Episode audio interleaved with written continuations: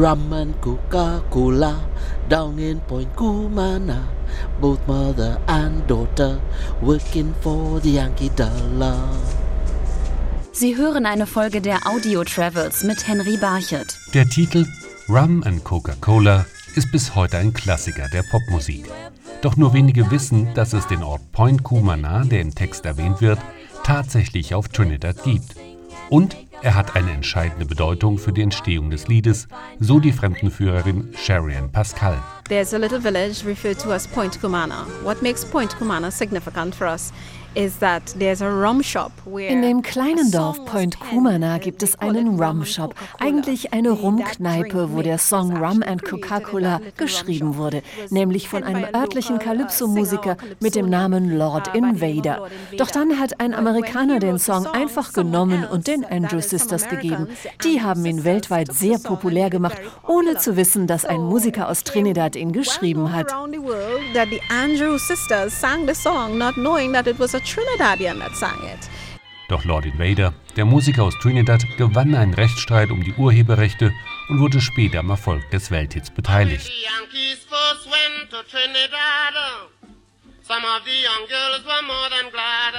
They said that the Yankees treat them nice. And they give them a better price. They buy rum and Coca-Cola.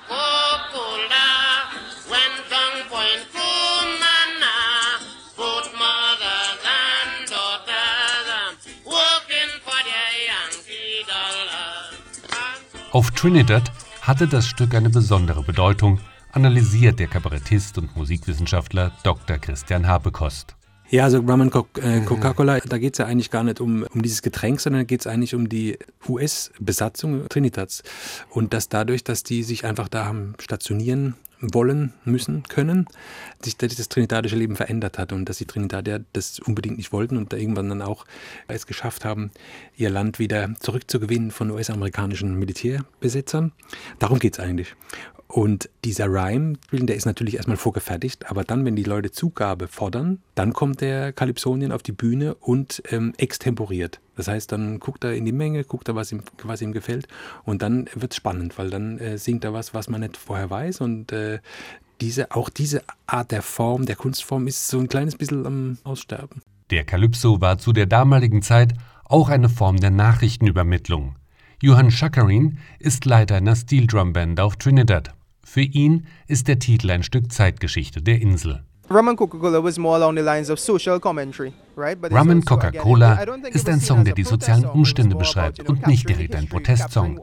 Er hat eher davon gehandelt, was zu dieser Zeit auf der Insel passiert ist. Er war einer der ersten großen Kalypsos, der aufgeschrieben und auch aufgenommen wurde. Als in den USA im Jahr 1945 die Andrew Sisters Rum and Coca-Cola aufnahmen, galt ihre Version als Skandaltitel. Der Text warb für ein alkoholisches Getränk, führte einen Markennamen in seiner Titelzeile, hatte Prostitution zum Thema und zeichnete alles andere als das Bild vom heldenhaften GI.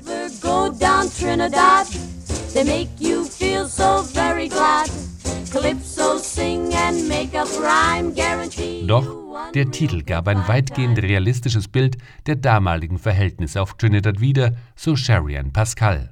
Yes, well, where the soldiers are, you would find the ladies. And of course, during uh, the Second World War. Wo die Soldaten waren, da waren auch die Ladies. Denn während des Zweiten Weltkriegs waren Tausende von Soldaten hier stationiert. Wir hatten 225 Stützpunkte auf Trinidad. In Chacamas war der größte. Und in den umliegenden Dörfern passierte das, was in dem Song beschrieben wurde. Viele Frauen haben Geld mit sexuellen Beziehungen zu den Soldaten verdient sexual liaisons with uh, the soldiers. In dem Text werden auch weitere Orte erwähnt, die es tatsächlich auf Trinidad gibt.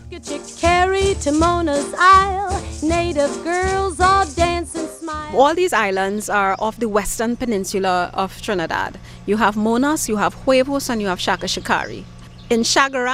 Alle Inseln befinden sich vor der westlichen Halbinsel Trinidads. Da liegen Monos, Huevos und Chacachacari. Alle diese Inseln waren Teil des amerikanischen Stützpunkts. Wegen des amerikanisch-britischen Abkommens musste die Bevölkerung, die dort in Dörfern lebte, die Inseln verlassen. Auch beliebte Strände dort durften nicht mehr von den Einheimischen besucht werden. Deshalb wurde dann der Maracas-Strand auf der Hauptinsel sehr populär access to that area. So beaches that were popular, we were not allowed to enter into that area. So it gave rise to Maracas Beach. Nach dem Abzug der Amerikaner wurden diese Inseln nicht mehr besiedelt. Heutzutage sieht man nur ab und zu am Ufer ein vereinzeltes Ferienhaus. Die Inseln sehen fast so aus wie damals, als die spanischen Entdecker vorbeisegelten. Uh, Sie sind sehr dicht bewaldet und grün. Der uh, Name Monos heißt eigentlich Affen. Sie wurden so von Christoph Kolumbus genannt, weil er glaubte, Affen auf der Insel zu hören. Also es gibt dort keine Affen, aber es ist eine sehr grüne Insel. Uh, und noch einen weiteren ehemaligen US-Stützpunkt auf Trinidad findet man in der Version der Andrew Sisters. Out on Manzanella Beach, GI romance with native peach. All night long make tropic love, next day sit in hot sun. Doch Manzanella Beach war für die GIs alles andere als ein Urlaubsort. So Manzanella is on the eastern side, the absolute eastern side of the island. Der Mansinella Beach liegt ganz im Osten der Insel. Heutzutage ist Mansinella bekannt als längster Strand mit Kokospalmen. Im Song wird dieser Ort erwähnt, weil dort die Dschungelkampfschule der Amerikaner war, bevor sie nach Panama abrückten. Wegen des Klimas und der Topografie wurden sie hier für den Dschungelkampf ausgebildet, bevor sie abkommandiert wurden. So, because of the type of uh, topography of the land, they did land training or jungle warfare training in Manzanilla first before they went anywhere else. Vieles hat sich auf Trinidad geändert, seit der Titel Rum Coca-Cola in den Hitparaden stand. Heute kommen die Amerikaner, aber auch Gäste aus aller Welt in erster Linie nach Trinidad, um Urlaub an den vielen ursprünglichen Stränden der Insel zu machen. Der Rum ist aber bis heute das Nationalgetränk geblieben und wird inzwischen in viele Getränke gemixt, so Giselle Ronde von der Angostura Destillerie. Rum ist ein sehr freundliches Getränk.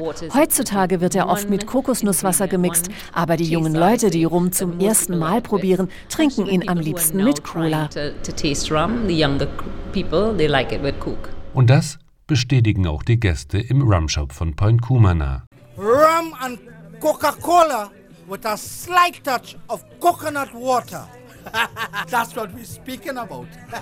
Und egal welche Band dann ausspielt, nahezu alle haben dann ihre Version von Rum and Coca-Cola in ihrem Repertoire.